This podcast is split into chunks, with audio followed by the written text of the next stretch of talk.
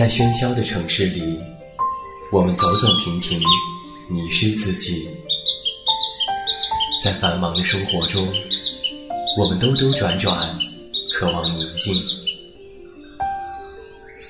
还好，还有我们的陪伴；还好，还有我们在这里。现在，跟随远近，一起进入心灵的旅行。恩德传媒远近电台，自明天籁，一片好音，温暖守候，从未远离。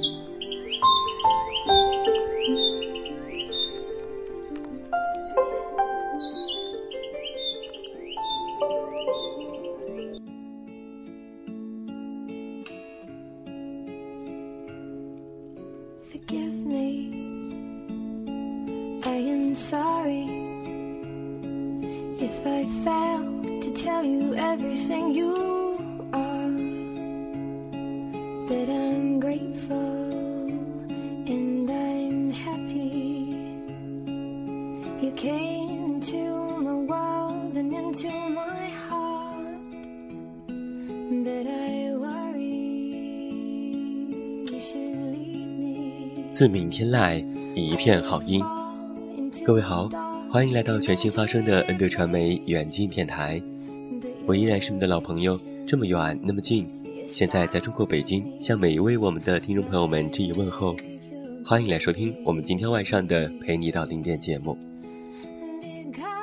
要在节目一开始做一个新书预告，我的第六本新书故事集《我知道你没那么坚强》已经全国上市了。这本书写下的都是我身边的真实的故事。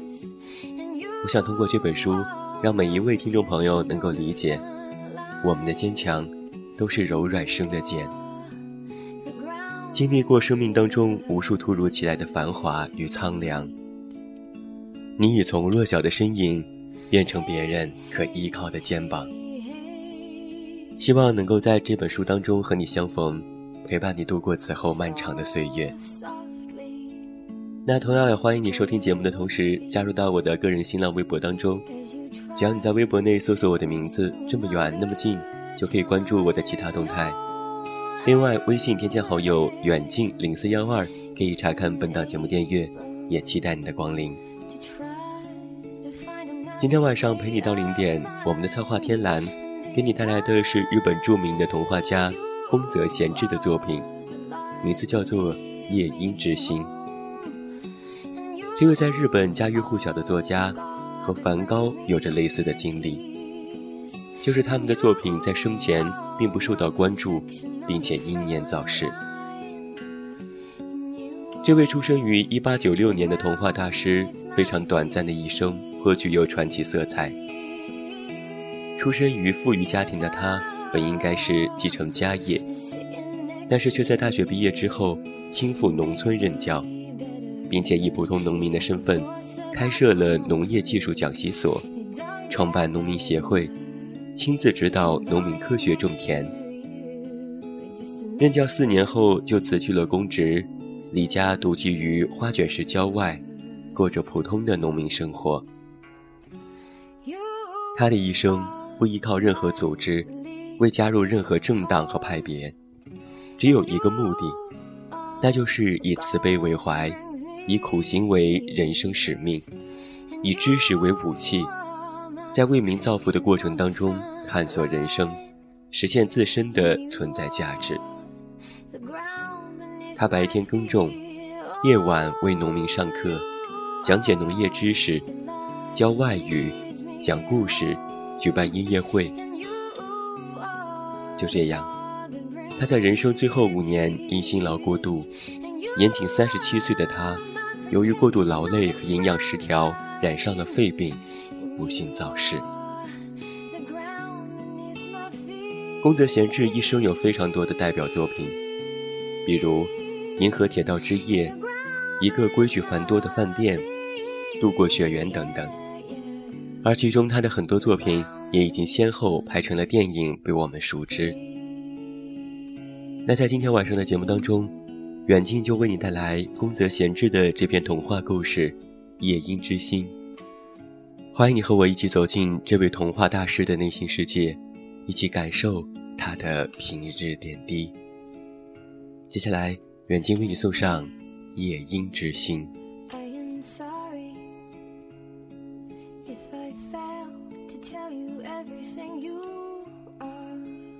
夜莺是一种长得很丑的鸟，他的脸像被抹上豆浆，有一块块的斑点，嘴巴扁扁的，一直裂到耳根下，走起路来摇摇晃晃，连两公尺远都不到。其他的鸟只要看到夜莺一眼，便会感到不快，例如麻雀。麻雀虽然长得也不漂亮。但他自己却自认比夜莺漂亮多了。每逢傍晚，麻雀只要一碰到夜莺，就会感到烦躁，甚至懒得开口，只不屑地闭上眼睛，把头扭到一边。也有更小、更饶舌的鸟，干脆就当着夜莺的面骂街：“哼，又出来了！大家看它长得是个什么样子？”真是给我们鸟类丢尽脸了。就是嘛，你瞧他那张嘴巴是有多大，一定是癞蛤蟆的亲戚什么的。一般就是这样。若夜莺不是夜莺，而是普通老鹰的话，这些小家伙，恐怕只要听到“鹰”这个字眼，当下就吓得浑身发抖了。遗憾的是。夜莺既不是老鹰的兄弟，也不是老鹰的亲戚，反而是那美丽的翠鸟，以及被誉为是鸟中瑰宝的风雀的哥哥。风雀吃食花蜜，翠鸟吃食鱼，而夜莺却是捕食空中会飞的小虫。而且，夜莺既没有锋利的爪，也没有锋利的嘴。所以，无论是再如何娇小和软弱的小鸟，都不会惧怕夜莺。那么，它为什么会被冠上“鹰”这个名字呢？这好像令人有点费解。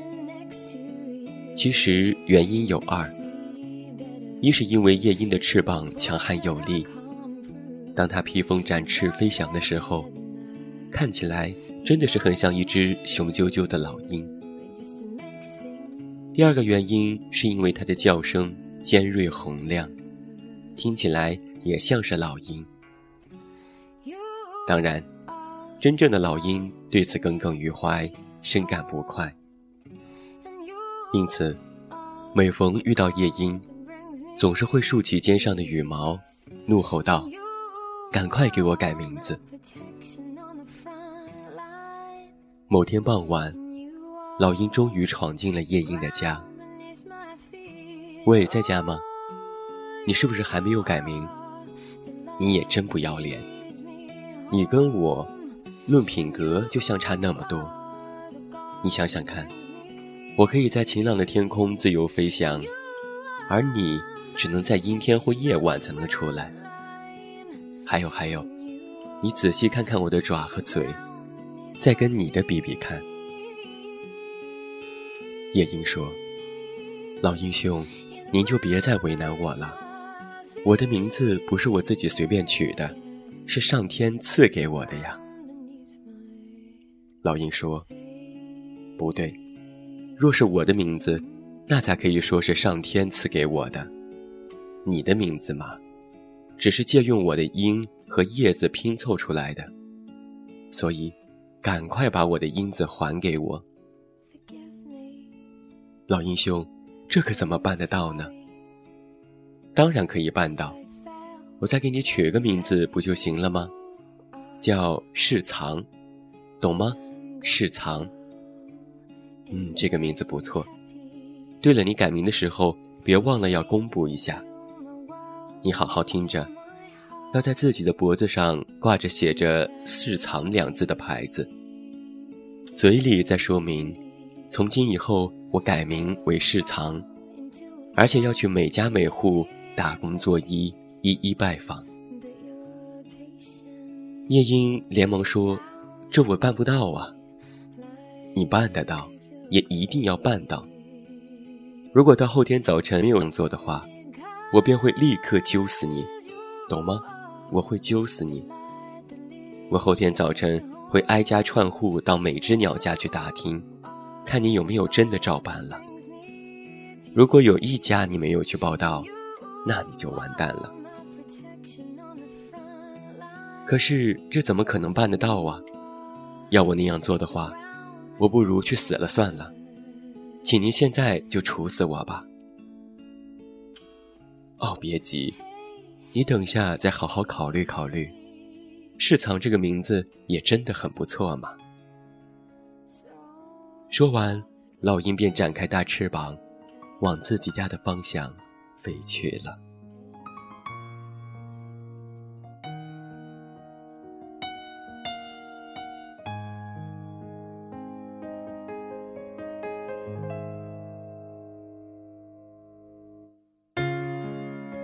夜莺闭上眼睛，仔细思索着：为什么我这么招人嫌呢？我的脸的确是像抹了豆浆，嘴也裂到耳根下。可是我从来没有做过坏事啊。有一次，画眉的小宝宝从窝里掉下来，还是我送他回窝的。可是画眉妈妈，却像是从盗贼手里抢回宝宝似的。从我手里用力地抱走了它，而且还嘲笑了我一番。这一回，竟让我改名为世藏，又让我在脖子里挂着牌子。这我怎么做得出来呢？四周已经阴暗下来，夜莺从窝里飞了出去。云儿低垂在上空，不怀好意地发出亮光。夜莺几乎紧挨着云，无声无息地在空中翱翔。然后，夜莺忽然张开大嘴，平直地展开双翅，箭一般划过夜空。无数的小飞虫都被它吞进了喉咙。夜莺即将触碰到地面的时候，一翻身，又敏捷地弹回到天空。云儿已经变成了灰色。对面山上烧荒的火，把四周映照的通红一片。当夜莺用尽全力在飞翔的时候，天空看上去就好像被切成了两半似的。一只甲虫闯进了夜莺的喉咙，拼命地挣扎着。夜莺立刻将它吞了下去。吞下时，夜莺感到后背好像发凉了一下。云儿已经变成了深黑色，唯有东方上空仍被烧荒的火映照得通红，看起来有点恐怖。夜莺虽然感觉到胸口有点不舒服，但仍然飞向天空。又一只甲虫闯进了夜莺的喉咙。然后，像是要撕开夜莺的喉咙般，啪嗒啪嗒作响。夜莺勉强将甲虫吞了下去。吞下后，突然感到胸口跳了一下，最后竟然放声大哭了起来。夜莺一边哭，一边往空中画着圈圈盘旋着。他想：天哪！每天每天晚上都有许多甲虫和其他飞虫被我吞下了，而吞下许多飞虫的我，这回要被老鹰杀掉。一想到这件事情，我心里好痛苦，好痛苦哦！我再也不吃虫了，我宁愿饿死。哦，不对，饿死之前，我大概已经被老鹰杀死了吧？等等。被老鹰杀死之前，我还是逃到很远很远的太空去吧。烧荒的火，像流水一样逐渐蔓延开来，连浮云都好像在燃烧一样。夜莺笔直地朝翠鸟弟弟那儿飞去。漂亮的翠鸟刚起来，欣赏远处的山火，看到夜莺飞来，就问：“哥啊，晚安，你有什么急事吗？”“没有，我这回因为要到很遥远的地方去，临行前来看看你。”“哥啊，你怎么能离开呢？看风雀也住得那么远，你要是也走了。”不就剩下我孤单一个人了吗？可是啊，实在没办法了。今天你就不要再说什么了。还有，以后你捕鱼时，除了不得不填饱肚子之外，千万别乱抓鱼祸害他们，懂吗？那么，再见了，哥啊！这又是为什么呢？再待一会儿吧。不行啊。再待多久，结果也是一样。你见到风雀时，代我向他问好。再见了，我不会再跟你重逢了。再见了。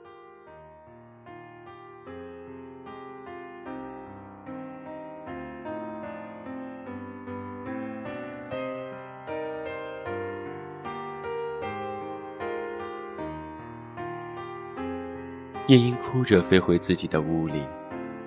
短促的夏夜，这时已泛出鱼肚白了。羊齿叶吸着黎明的雾气，冰冷冷、绿油油的随风飘荡。夜莺吱吱叫得很响亮，再把窝里打扫得干干净净，并把身上的翅膀和羽毛梳理得整整齐齐，然后又飞出了鸟窝。雾散了。太阳正从东方冉冉升起，夜莺忍受着那会令人晕头转向的光芒，像是离弦的箭一般，笔直地朝太阳飞去。太阳，太阳，请引领我到您的身边吧。即使烧死了，我也心甘情愿。虽然我长得很丑，但燃烧时总是会发出小小的火光吧。求求您，让我到您的身边吧。夜莺飞呀飞的，可是无法挨近太阳，反而离太阳越来越远。逐渐变小的太阳，这个时候开口说话了：“你是夜莺吧？看你很难受的样子。夜晚的时候，你再飞到天空，向星星恳求看看吧。”因为你不是白天活动的鸟。夜莺向太阳行个礼，岂知头还未抬起，就感到一阵头晕，最后掉落在原野的草地之上。之后就像是做梦一样，他感觉到身子一会儿穿梭在红色与黄色的星际之间，一会儿又随风飘荡。一会儿，又好像被老鹰一把抓住似的。突然间，夜莺感到有个冰冷的东西落到他脸上。他睁眼一看，原来是来自一株幼嫩芒叶子掉落下来的露水。四周已是夜晚，天空也变成蓝黑色，满天的星星。正在一眨一眨闪烁着光芒。夜莺起身，直直飞向高空。今晚，天边仍被烧荒之火映得通红。夜莺借着山火的微光和冰凉的星光，在夜空飞舞盘旋了一圈，之后又盘旋了一圈，然后再毅然决然地朝着西方上空。那颗美丽的猎户星座方向，一边笔直飞去，一边大喊：“星星啊，西方那个银白色的星星啊，请您引领我飞到您的身边吧，即使烧死，我也心甘情愿。”猎户星座只是唱着鼓舞人心的歌曲，根本不理会夜莺。夜莺难过的想哭，无力的摇摇晃晃掉落下来。好不容易才停止掉落，又再度飞舞盘旋起来，然后朝着南方那颗猎犬座，一边笔直飞去，一边大喊：“星星啊，南方那个蓝色的星星啊，请您引领我到您的身边，即使烧死我也心甘情愿。”猎犬星座滴溜溜地眨动着它那蓝色、紫色。黄色的美丽心眼说：“你别傻了，你算什么东西呀？只不过是一只鸟嘛。你用你的翅膀要飞到我这儿来，需要一年、兆年、亿兆年的时间呢。”说完，猎犬猩猩就把脸扭到一边了。夜莺泄气的很，又摇摇晃晃的掉落下来。然后再飞舞盘旋了两次，最后毅然决然地朝着北方上空的大熊星座方向，一边笔直地飞去，一边大喊：“北方的蓝色星星啊，请您引领我到您的身边吧。”大熊星座静静地回答：“你不要异想天开了，还是先去醒醒你的大脑吧。遇到这种情况。”最好是跳到浮有冰山的大海里。如果附近没有大海，最好的办法是跳到浮有冰块的水杯里去吧。夜莺泄气的很，又摇摇晃晃掉落下来，然后再飞舞盘旋了四次。接着，在朝刚刚从银河对岸东方升起的天鹰星座大喊：“东方的星星啊！”东方的白色的星星啊，请您引领我到您的身边吧，即使烧死我也愿意啊！天鹰星座狂妄自大地说：“不行不行，这怎么行？要成为星星，必须要有恰如其分的身份，还需要很多很多的钱。”夜莺已经精疲力尽了，它收起翅膀。朝着地面掉落下去。在它疲软的双爪离地面只剩三十公尺的时候，它突然又像是烽火般直线冲入云霄。夜莺冲入夜空后，浑身一抖，将羽毛倒竖起来，看起来像是老鹰捕食那般。然后，他发出高亢响亮的吱吱吱的叫声。那声音也宛如老鹰，使得栖息在原野和树林中的鸟儿都惊醒过来，浑身颤抖着，睁着诧异的双眼仰望着夜夜空。浑身颤抖着，睁着诧异的双眼仰望着夜空。夜莺笔直的一直飞向了无边无际的天空。往下一看。只见烧荒之火已变得像烟蒂的余烬那般大小。夜莺依然是往上空飞，往上空飞着。由于寒冷，夜莺的呼气在胸前结成冰霜。又由于天空稀薄，夜莺必须非常拼命地拍打着翅膀。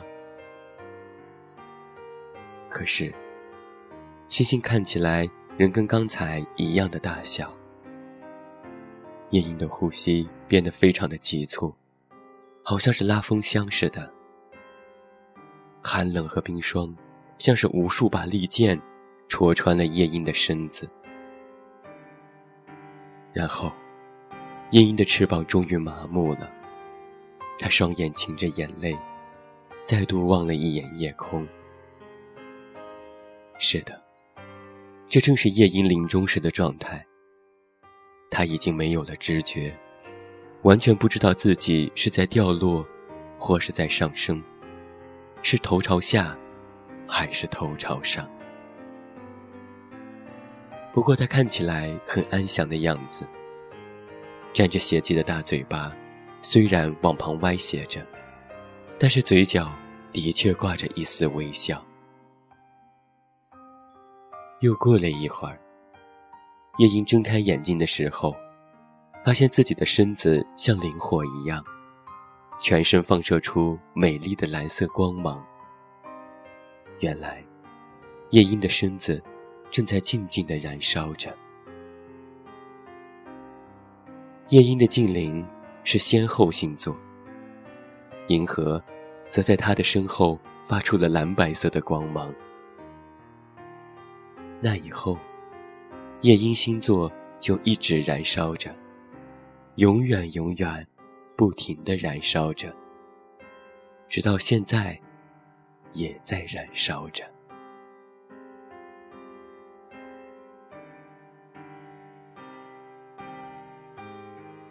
这就是在今天晚上，我们的策划天蓝和远近为您带来的这样的一个故事。丑陋的夜莺经历了各种苦难。终于成为了天上的星星，在广阔的天空里燃烧着自己。而在我们人类社会，对于美和丑的定义也是随着时间不断的发生着变化。不同的种族和文化背景的人，对美和丑的定义也会完全不同。相同的地方就是我们对于美是高度的重视和关注。从每年世界各地的选美大赛，到每个校花。校草，足以看出我们对于美这件事情的重视。而丑，一直是处于边缘化的，不过是衬托美的存在罢了。现代发达的医学技术，更是可以去改变天生的丑。那么不禁要问，是不是只要美丽漂亮，就能够高枕无忧了吗？答案当然是否定的。在现在日益激烈的今天，漂亮的外表只是一个加分项而已，重要的还是要拼一个综合实力。毕竟，这是一个需要你武装到牙齿的年代。试图只教某一点就能够代替一切的人，注定是要被淘汰的。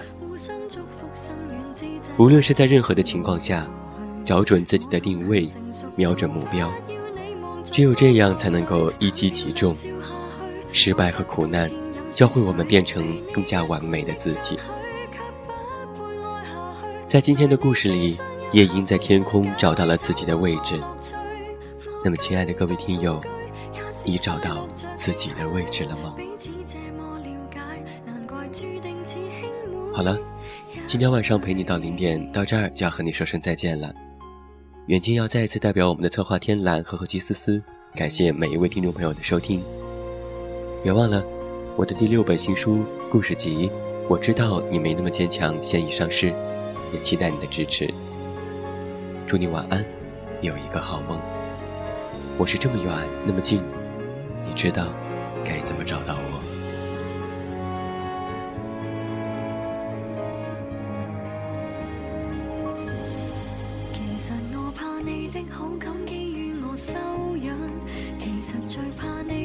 心亏准我体谅，无人问我寂寞尽头何处去养伤。原来是我的心境高到变为偶像，常情愿照耀着别人就如雨凉，为奴婢为你备饭奉茶是残忍真相，无奈被你识穿这个念头，得到好处的你明是不想失去绝世好。得你的允许，我都会爱下去。互相祝福，心软之际，或者准我吻下去。我痛恨成熟到